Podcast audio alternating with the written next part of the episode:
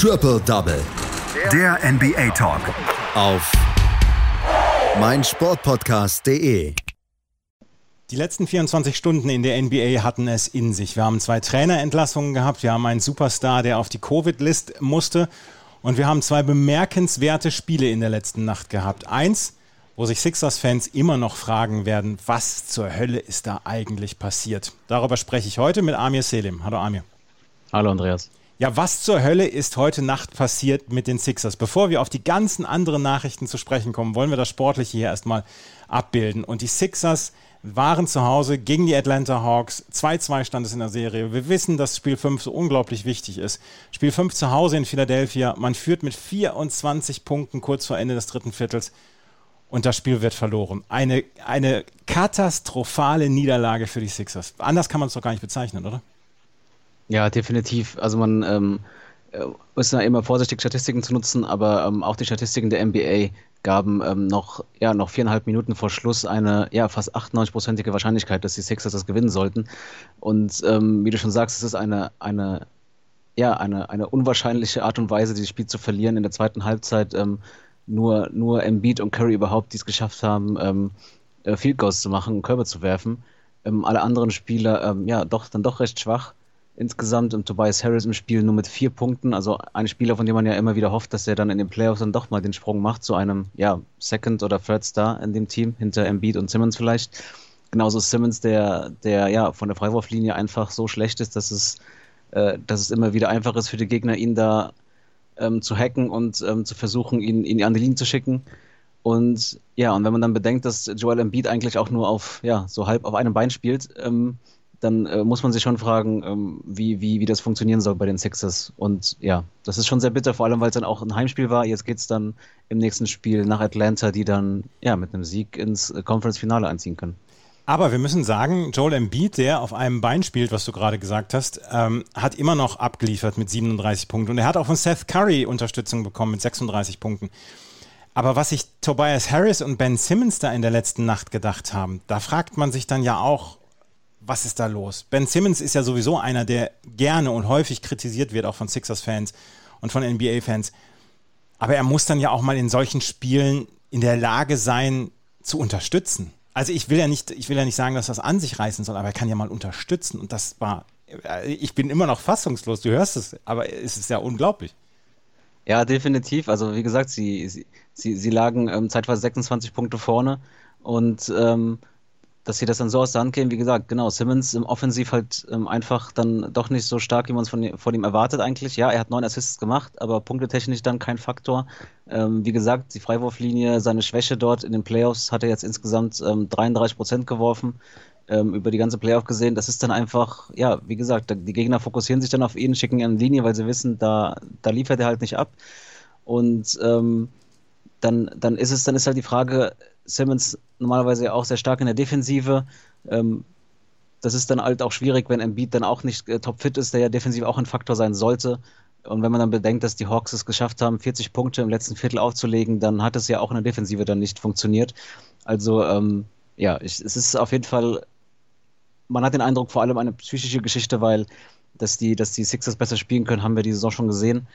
Ähm, aber dass man ein Spiel dann auf diese Art und Weise aus der Hand gibt, ähm, ja, bin gespannt, ob sie, ob sie, ob man aus, ja, aus so einem Loch überhaupt zurückkommen kann dann ähm, im nächsten Spiel in Atlanta.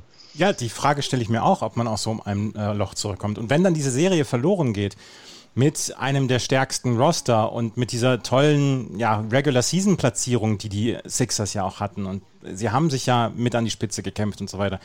Ist das vielleicht dann auch so ein bisschen ähm, Franchise beschädigen? Kann das Franchise beschädigend oder Franchise umwälzend sein, was da letzte Nacht passiert ist? Weil das ist, ähm, das ist etwas, wo ich mich frage, werden da Köpfe rollen dann nach der, nach der, ähm, nach diesen Playoffs? Sollte das jetzt schiefgehen gegen die Hawks? Naja, muss ja sagen, es gab ja schon ähm, vor dem Harden Trade äh, zu den Nets Gerüchte, dass, dass Daryl Murray ähm, Harden nach, nach Philadelphia holen will und dass potenziell auch Ben Simmons da schon ähm, ja, einer, einer der Spieler gewesen sein könnte, die, die da vielleicht hätten nach äh, Houston gehen sollen. Das heißt, ähm, vielleicht stand Simmons ja auch schon äh, zu dem Zeitpunkt ähm, im, im, im Blick von Daryl Murray, der ja, wie gesagt, sowieso ein, ein, ein GM ist, der, der da denke ich, auch ähm, keine Blöße hat, sowas zu riskieren, vor allem weil er selbst ähm, bei Houston haben wir es ja gesehen, der Fokus auf Dreier und auf ähm, Korbleger quasi ähm, legt. Das heißt, Simmons ist von seinem, von seinem Spielertyp auch gar nicht das, was Daryl Murray in der modernen ähm, NBA, glaube ich, schätzt. Und ähm, klar, wenn man dann so rausfliegt, dann wird man auch mit Tobias Harris reden müssen, der, der ähm, nicht schlecht verdient und ähm, zumindest in der, in der Regular Season seine Momente hat, die aufblitzen, die zeigen, dass er, dass er ja ein Spiel auch mal tragen kann oder offensiv auch mal die Last tragen kann. Aber in den Playoffs jetzt nicht zum ersten Mal, auch letztes Jahr schon ähm, dann stärker einbricht und letztlich äh, muss man ja sagen, schön und gut sind die, ist die Regular Season, aber ich glaube, gerade im Osten ist, ist, ist ein Team wie die 76ers hat eigentlich, ähm, ja, sollte eigentlich keine, keine Probleme haben, in die Playoffs einzuziehen. Und dann gilt es halt in den Playoffs. Und ja, es, es wäre dann für die Sixers sehr enttäuschend, wenn es dann erneut ähm, an diesen Problemen dann hängt, wenn sie, wenn sie ausscheiden. Jetzt lass uns auch noch mal ein paar Worte über die Hawks äh, verlieren, weil die haben dieses Spiel gewonnen und sie haben sich nicht, sie haben sich nicht in irgendeiner Weise in die Niederla Niederlage ergeben fielen denn am Ende im vierten Viertel einfach die Würfe und es ist, lief wie von selbst oder wie lief das vierte Viertel, dass sie diesen großen Rückstand aufholen konnten? Ja, es begann mit einem, mit einem guten Run. Ähm, Lou Williams, Danilo Ganellari und Trey Young ähm, durften gegen die Second Unit der Sixers ran und ähm, ja, haben nicht zu knapp gepunktet, ähm, bis sie es dann ähm, gut verkürzt haben auf, ähm, auf elf Punkte. Anschließend ja, war, sah sich Doc Rivers genötigt, da die Starting Five wieder zu bringen. Aber letztlich war das dann auch nicht mehr entscheidend. Auch, auch gegen die Starting Five ähm, hatten, die, hatten die Hawks keine Probleme. Ähm, Williams, Lou Williams mit 13 Punkten im vierten Viertel, ähm, Trey Young ebenso. Und ähm, ja, also gerade Trey Young, man muss ja jetzt schon sagen, er hat jetzt in den, in den Playoffs, ähm, egal ob gegen die Knicks bereits und jetzt auch gegen die Sixers gezeigt, ähm, was für ein Spieler er ist. Also offensiv sehr stark. Er ist halt einfach der, die Nummer eins bei den Hawks und liefert immer wieder aber dann auch ähm, starke Unterstützung. Also Lou Williams, auch ein Spieler, der, der in den Playoffs normalerweise ähm, oftmals ähm, auf den Boden der Realität zu, zurückgebracht wird, gerade im Vergleich zu seinen Leistungen, die er gerne mal in der Regular Season zeigt, ähm, mit, mit 15 Punkten. Ähm, Danilo Gallinari von der Bank kommt mit 16 Punkten und auch ähm, John Collins mit 19 Punkten und 11 Rebounds, also eine gute Teamleistung. Und vielleicht ganz interessant dann auch auf die, auf die Wurfquoten zu gucken. Im vierten Viertel haben die haben die ähm, Hawks 73 Prozent aus dem Feld geworfen. Also da lief dann auch viel zusammen, ähm, während die, die Sixers da nur 29 Prozent geworfen haben. Also es, ja, es, es war in, insgesamt ein starkes Comeback der, der Hawks begünstigt durch einen Einbruch der 76ers. Kommen die Sixers nochmal wieder? Was meinst du? Das ist eine sehr gute Frage. Also ich, ich traue es einem Embiid, wenn er fit, wenn er fit wäre, dass er so ein Spiel an sich reißt und, und komplett dominiert. Er hat halt offensichtlich Probleme ähm, mit, mit, mit, mit seinem Fuß und mit seinem Bein. Und ähm, auch bei ihm, er hat zwei wichtige Free Throws in der Crunch Time in der, im vierten Viertel verworfen. Also vielleicht ist da auch, ähm, ja, vielleicht beeinträchtigt ihn das auch. Und ähm, ich weiß nicht, also ich finde, die Hawks spielen wirklich sehr, sehr selbstbewusst auch. Es ist halt die Frage, ob sie dann jetzt in einem entscheidenden Spiel vielleicht weniger souverän spielen. Aber Stand jetzt muss man schon sagen, die Hawks ähm, haben bewiesen, dass sie, dass sie die nervliche Stärke haben, die den Seven Sixers vielleicht fehlt. Und sie haben jetzt einen Heimvorteil. Ähm, man darf gespannt sein, wie es aussieht. Wo wir gerade auf die Verletzungen zu sprechen kommen, gestern hat sich LeBron James dann auch zu Wort gemeldet, hat gesagt, Leute, ich habe es euch gesagt, wir haben eine zu kurze Pause und dass das auf die Superstars hier äh, Auswirkungen hat. Und wir haben so viele verletzte Superstars wie noch nie in der Liga und das ist ein Riesenfehler der NBA. Ähm, LeBron James hat gestern den Hammer kreisen lassen. Ja, definitiv. Also es war, es, es, es war ein, ein Thread auf, auf Twitter oder, oder in Social Media, in denen er, ja, man hat schon den am Ton auch schon gemerkt, dass er, dass er da sehr emotional rangegangen ist, ähm, weil ihn das schon sehr stört. Vor allem, weil er, wie gesagt, wie du schon gesagt hast, äh, er hat es vor der Saison, vor dem Saisonstart schon angesprochen, ähm, dass es zu Problemen führen kann, dieser verkürzte, zwar verkürzte ähm, Regular Season, aber dann doch ähm, sehr viele Spiele in kurzer Zeit. Und wie du gesagt hast, acht von, äh, von neun All-Stars in den Playoffs haben Spieler verpasst. Ähm, nach LeBron James, äh, er meinte, das wären die meisten der Liga-Geschichte. Und ähm, dazu zählt er ja auch selbst letztlich, ähm, weil er angeschlagen in die Playoffs reingegangen ist. Ähm, ja, die NBA hat da relativ, ja, wie soll man sagen, relativ ähm, und äh, relativ kühl darauf reagiert. Der NBA-Sprecher Mike Bass meinte nur, dass man auch letztes Jahr ähnliche Verletztenrate hatte. Da ist halt die Frage, da waren es dann vielleicht auch nicht die, die Starter oder die All-Star-Player. Über die letzten drei Jahre gesehen sagt die NBA auch, dass es ähnlich war. Aber man hat schon den Eindruck, dass, äh, wenn man erst auch die letzten beiden Tage sieht mit Chris Paul oder Kawhi Leonard, dass da immer wieder dann äh, neue Stars dazukommen, die ausfallen und ja, einen starken Einfluss dann haben auf, den, auf die, ähm, die Playoff-Serien. Apropos starker Einfluss auf Playoff-Serien. Die LA Clippers haben letzte Nacht gegen die Utah Jazz gespielt, bei den Utah Jazz. Es stand 2 zu 2, nachdem die LA Clippers von 2 zu 0 zurückgekommen waren. Und Kawhi Leonard hatte sich in Spiel 5, oder in Spiel 4, kurz vor dem Ende verletzt und fiel jetzt aus für Spiel 5. Und er hatte eine, eine Knieverletzung und man weiß noch nicht, ob er im Laufe der Playoffs nochmal zurückkommen wird. Und ein Spieler, der ja so ein bisschen ähnlich kritisch beäugt wird wie zum Beispiel Ben Simmons in Philadelphia, das ist Paul George. Paul George wo man sagt, ja, er versteckt sich zwischendurch hinter Kawhi Leonard, kann selber keine Spiele an sich reißen. Er war gefordert letzte Nacht und man musste von ihm eine gute Leistung erwarten, damit die Clippers dieses Spiel gewinnen können. Und er hat abgeliefert. 119 zu 111 gewinnen die Clippers bei den Utah Jazz und Paul George war der Star. Und letzten Endes, äh, er wurde dann auch noch gefragt, ob das der Play of Paul sei. Und er sagte, äh, sure. Ja, er, ich finde generell, dass er diese Playoffs bisher eigentlich ziemlich gut spielt. Ist auch gegen die Mavericks schon ähm, mit ordentlichen Leistungen. Ähm, jetzt gegen die Jazz hatte er ein Spiel, wo er richtig ähm, abgefallen ist, aber seit ähm, oder äh, mal keine Probleme hatte. Aber wie du schon gesagt hast, äh, jetzt letzte Nacht 37 Punkte, 16 Rebounds. Jetzt schon sein drittes Spiel in Folge mit mindestens 30 Punkten gegen die Jazz und insgesamt gegen die Jazz immer mindestens 20 Punkte geliefert. Also er, er bisher liefert er genau das, was man von ihm erwartet, eben als Second Star neben Leonard und in dem Fall ja auch dann ohne Leonard ähm, bekam er dann Unterstützung von äh, Marcus Morris, der 25 Punkte aufgelegt hat, und Reggie Jackson mit 22 Punkten. Also die Starter haben geliefert, ähm, auch Terrence Mann, der anstelle von äh, Leonard gespielt hat, 13 Punkte und zwei Steals. Und insgesamt 51 Prozent aus dem Feld geworfen, die Clippers. Also sie waren letzte Nacht schon sehr heiß. Und ähm, ja, obwohl sie ja gerade in der ersten Halbzeit noch hinten lagen. Zwei Personalien würde ich gerne bei den Clippers ansprechen. Auf der einen Seite Marcus Morris Senior, der eine Riesenserie jetzt spielt gegen die, ähm, gegen die Utah Jazz und Reggie Jackson. Ähm, ich habe gelesen, Reggie Jackson hat sich, als er Backup ähm, Point Guard war von Russell Westbrook, da hat er sich, hat er sich auf seine Schuhe immer geschrieben SPG für Starting Point Guard und HOF für Hall of Fame und hat damit schon immer seine Mitspieler genervt. Letzte Nacht hat er richtig abgeliefert mit 22 Punkten und das war der Reggie Jackson, den sich die Clippers wahrscheinlich jeden Abend wünschen.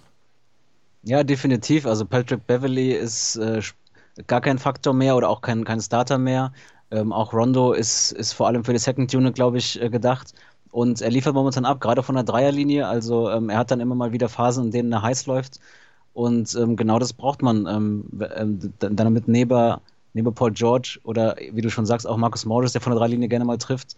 Ähm, wenn du gleich mehrere Spieler hast, die dann heiß laufen können oder die dann ähm, ja, treffen können in entscheidenden Momenten, dann sieht das schon sehr gut aus. Und dann kannst du auch, auch ein heißes Team wie die Utah Jazz, die, die gestern Nacht sehr stark angefangen haben, dann nochmal einfangen. Also die Utah Jazz im ersten Viertel mit zehn Dreiern, Franchise-Record und äh, einem sehr heißen ähm, Bogdan Bogdanovic, der ähm, sechs Dreier geworfen hat und damit äh, NBA Postseason-Record egalisiert hat. Ähm, also da, da, das war auf jeden Fall auch gar nicht so einfach für die Clippers, da nochmal ranzukommen. Bojan Bogdanovic mit 17 Versuchen und neun Dreiern, die er geworfen hat, 32 Punkte am Ende sechs zweistellig gepunktet für die Utah Jazz. So richtig viel kann man ihnen gar nicht vorwerfen, oder? Oder ist äh, Donovan Mitchells Leistung dann am Ende vielleicht zu wenig gewesen? Also man kann ihnen zumindest vorwerfen, dass sie im dritten Viertel auf jeden Fall ähm, ja, zu wenig geworfen haben, nur sechs äh, Field Goals gemacht, ähm, 0 von 10 vom Perimeter. Und wenn man, wie gesagt, wenn man vergleicht, was sie in den ersten beiden Vierteln an ein, ein Feuerwerk aufgelegt haben, also 17 von 30 Dreiern hatten sie geworfen, wie gesagt, allein 10 davon ähm, im ersten Viertel ähm, ja, dann ist es auf jeden Fall schade. Wie gesagt, die Clippers waren immer dran. Es war nie so, dass die, dass Utah Jazz ähm, ähm, eine, ähm, sehr weit weg waren zur, nach, der, nach der ersten Halbzeit. Also die Clippers sind auch dran geblieben. Das ist, denke ich, ähm, in anderen Spielen hätten die Jazz vielleicht schon, schon eine deutlich größere Führung mit diesen Wurfquoten gehabt. Und dann ist dann halt so ein drittes, äh, drittes Viertel, in dem man dann halt ähm, ja, überhaupt nicht zurechtkommt. die Clippers mit einem 23 zu 9 Run in, im dritten Viertel ähm, ja, das ist dann halt ähm, schade und macht das Spiel dann letztlich dann auch kaputt für die Jazz. Die Utah Jazz liegen also zurück mit 2 zu 3 und es könnte sein, dass ihre fantastische Regular Season ja in der nächsten Nacht bzw. übernächste Nacht bei den Clippers ein Ende findet. Die können nämlich in Spiel 6 dann diese Serie gewinnen und dann gegen die Phoenix Suns antreten. Und die Atlanta Hawks haben die Möglichkeit, gegen die Sixers zu gewinnen. Und nächste Nacht haben wir Brooklyn gegen Milwaukee. 3 zu 2 steht es für die Brooklyn Nets Schaffen es die Brooklyn Nets nochmal mit 48 Minuten von Kevin Durant und einem sich über den Platz schleppenden James Harden die Milwaukee Bucks abzuhalten oder sehen wir da Spiel 7? Was meinst du? Ich finde es, ich finde viel stärker als vom, von den Nets, weil ich glaube, ähm, also Durant wird sowieso abliefern, ähm, hängt das tatsächlich von den Bucks ab, die bisher es nicht geschafft haben, eben auch einen, einen, ja, ähm, nicht ganz fitten Harden ähm, defensiv vielleicht unter Druck zu setzen oder auch offensiv selbst dann mal ein bisschen kreativer zu werden. Also ich glaube, die, die Bucks sind da gefragt ähm, oder auch der Coach Mike Budenholzer ist gefragt, ähm, dass er da mal, ähm, ja, mal was anderes macht. Ähm, bisher haben die, haben die Bucks offensiv vor allem enttäuscht und defensiv ist es dann einfach auch nicht ganz so einfach gegen, gegen, die, gegen die Nets. Ähm, ja, also mal sehen, ob die Bucks reagieren und wenn nicht, dann werden sie wohl rausfliegen. Nächste Nacht ist das. Wir haben noch ein paar Nachrichten, die wir unbedingt besprechen müssen. Auf der einen Seite zwei Trainerentlassungen. Scott Brooks ist nicht mehr Coach bei den Washington Wizards und Stan Van Gundy nicht mehr bei den New Orleans Pelicans. Überraschende Personalien? Ähm, ja und nein. Also bei, bei Stan Van Gundy, er war jetzt nur, nur ein Jahr bei den, ähm, bei den New Orleans Pelicans. Da finde ich es schon ähm, etwas überraschend, dass man nach einem Jahr bereits sich trennt. Ähm, vielleicht war man dann doch, ähm, vielleicht hat man doch eine, einen schnelleren Sprung erwartet. Ähm, man hat ja auch gesehen zum Ende der, der Regular Season, wie stark die Pelicans sein können. Sie haben es dann nie geschafft, wirklich konstant zu bleiben und dann eben halt ähm, sich dann im Playoff Race oder im Play-in-Tournament teilzunehmen. Und bei den Wizards, ähm, ja, Scott Brooks war jetzt äh, einer der Coaches, der schon länger dabei war oder einige Jahre schon bei den Wizards war. Da gab es ja auch schon vorher Kritik, dass er da, ja, vielleicht ähm, äh, zumindest er, hat, er ist einer der Coaches, der nicht gerade den Ruf hat, ähm, ein Taktikfuchs zu sein, sondern vielleicht eher über die, über die Nähe zu seinen Spielern kommt. Gerade Westbrook, ähm, mit dem er ja schon eine OKC-Vergangenheit hat, ähm, mit dem kann man sehr gut zurecht und ähm, laut Medienberichten waren sowohl Westbrook als auch Bradley Beal auf seiner Seite, ähm, was die Verlängerung angeht. Aber von Seiten der Wizards wollte man da was, was Neues machen und ja, jetzt sind es insgesamt äh, sechs Teams, die jetzt zur neuen Saison neue Coaches suchen, also die, die Celtics, die Pacers, äh, Orlando Magic, ähm, die Trailblazers, die Wizards und eben die New Orleans Pelicans. Werden wir sehen, wie es da in den nächsten Tagen und Wochen abläuft. Und dann müssen wir noch über Chris Paul sprechen. Chris Paul, der in den Playoffs gerne mal von seiner Gesundheit im Stich gelassen wird, von Verletzungen etc. Wir haben das auch schon erlebt jetzt gegen die Lakers mit seiner Schulterverletzung. Jetzt ist etwas dazugekommen, ähm, ja, das ist in diesen Zeiten nicht unüblich, aber für ihn wahrscheinlich wieder eine Katastrophe. Er ist im Covid-Protokoll für unbestimmte Zeit, hieß es von den Phoenix Suns. Wie unbestimmte Zeit heißen wird oder lauten wird und wie lange das sein wird, das wissen wir zu diesem Zeitpunkt noch nicht. Aber es ist wieder eine katastrophale Nachricht auch für Chris Paul, oder? Ja, definitiv. Also man hatte den Eindruck, jetzt ähm, hat, er, hat er die Chance seines Lebens sozusagen, nachdem er ja oft genug schon Pech hatte in den Playoffs. Und ähm, die, die Suns wirkten wirklich sehr stark und man, also es wäre jetzt, äh, es ist nicht übertrieben zu sagen, dass, dass man gute Chancen hat, äh, für Paul erstmals äh, ins Finale zu ziehen und vielleicht sogar den Ring zu holen. Und dann ist es sehr bitter, dass er jetzt positiv getestet wurde. Ähm, man weiß jetzt nicht genau, ob er, ob er Symptome gezeigt hat, ob es nur, wie gesagt, eine positive Testung war. Ähm, letztlich ähm, hängt es auch davon ab, ob er jetzt schon geimpft war oder nicht. Wenn er geimpft wurde, bedeutet dies, dass es wahrscheinlich dann nicht so dramatisch ist, weil er dann einfach ähm, ja, schnell wieder verfügbar ist. Wenn er nicht geimpft wird, kann er natürlich ähm, länger ausfallen es wird natürlich viel spekuliert von Seiten der, der ähm, lokalen Medien in Arizona. Hieß es, dass er wahrscheinlich geimpft sei. Und ja, wenn, wenn das der Fall ist, dann, dann dürfte er vielleicht doch früher als später dabei sein. Aber klar, es ist äh, so oder so eine bittere Situation für ihn. Und ich glaube, bei, bei den Phoenix Suns und Chris Paul selbst wird man hoffen, dass äh, die Jazz und die Clippers äh, ja, noch ein Spiel mehr machen und äh, in Spiel 7 spielen. Weil, wenn Spiel 7 ist, dann äh, fängt die Serie, die Conference Finals, nicht am Sonntag an, sondern erst am Dienstag oder Mittwoch. Und von daher, da hoffen die Phoenix Suns dann jetzt drauf, dass es dort Spiel 7 geben wird. Das sind die Nachrichten oder haben wir noch was? Wir könnten noch über äh, Donny Nelson sprechen. Ach ja, der, genau. Donny ähm, Nelson, eine, eine Ära geht in Dallas zu Ende. Genau, also der jetzt nach 24 äh, Saisons, 24 Jahren ähm, bei den äh, Mavericks äh, gehen darf. Er war der GM oder wie man es äh, jetzt äh, modern sagt, Head of Basketball Operations bei den äh, Mavericks und nach internen Querelen mit, mit einem Herrn Harala-Boss Vulgaris, der es war für die, für die Forschung und Entwicklung ähm, zuständig, ähm, ja, hat, hat man sich entschieden, dass man da getrennte Wege geht. Ähm, wie gesagt, es waren vor allem wohl interne Probleme zwischen diesen beiden Personen. Ähm, der Herr Vulgaris hatte wohl einen direkten Draht zu Rick Carlisle und äh, Mark Cuban und äh, ja, Donald Nelson fühlte sich dabei übergangen. Und ähm, ja, dann hat man sich entschieden, eben, dass es jetzt zu Ende ist. Wie gesagt, lange, lange Jahre war er da. Er war zuerst Assistant Man General Manager und Assistant Coach. Ähm, da, sein Vater war ja auch Coach der Coach und GM ähm, der Mavericks und ähm, ja, vor allem auf ihn, man, man, man äh, lobt ihn immer vor allem für den Trades ähm, für Nowitzki ähm, im Draft und halt eben für die Wahl für Luka Doncic, dass man sich da dann für ihn entschieden hat. Er hatte eben gute Kontakte in Europa und ähm, die sollen darauf zurückzuführen sein, dass man die beiden geholt hat. Jetzt, wie gesagt, neben den vielen Coaches, die in der NBA gesucht werden, suchen die Mavericks jetzt nun auch einen neuen GM, einen neuen Head of Basketball Operations. Und man darf gespannt sein, ähm, ja, wen sie dann holen und wie sie dann, die, wie sie jetzt auch in der Offseason dann vielleicht auch agieren, ähm, mit, ohne einen jetzt, also bis dato jetzt ohne einen GM, der da ist. Und Vulgaris soll sich auch mit Luka Doncic nicht so richtig verstehen. Ich habe es im äh, The Athletic gelesen, dass es eventuell dann auch zu Verwerfungen mit Luka Doncic kommen könnte. Und das wird eine spannende Offseason dann auch für die Dallas Mavericks, aber wir werden natürlich da dra weiter dranbleiben. Morgen sprechen wir natürlich dann hier über das Spiel 6 zwischen den Brooklyn Nets und den Milwaukee Bucks. Das war Amir Selim zu einem, zu einem vollgepackten Tag. Das waren 24 Stunden, die die NBA lange nicht vergessen wird. Danke, Amir. Danke auch, Andreas. Schatz, ich bin neu verliebt. Was? Da drüben. Das ist er. Aber das ist ein Auto. Ja, eben. Mit ihm habe ich alles richtig gemacht. Wunschauto einfach kaufen, verkaufen oder leasen. Bei Autoscout24. Alles richtig gemacht. Triple Double. Der NBA Talk. Auf meinsportpodcast.de. Schatz, ich bin neu verliebt. Was? Da drüben. Das ist er. Aber das ist ein Auto. Ja, eben. Mit ihm habe ich alles richtig gemacht. Wunschauto einfach kaufen, verkaufen oder leasen. Bei Autoscout24. Alles richtig gemacht.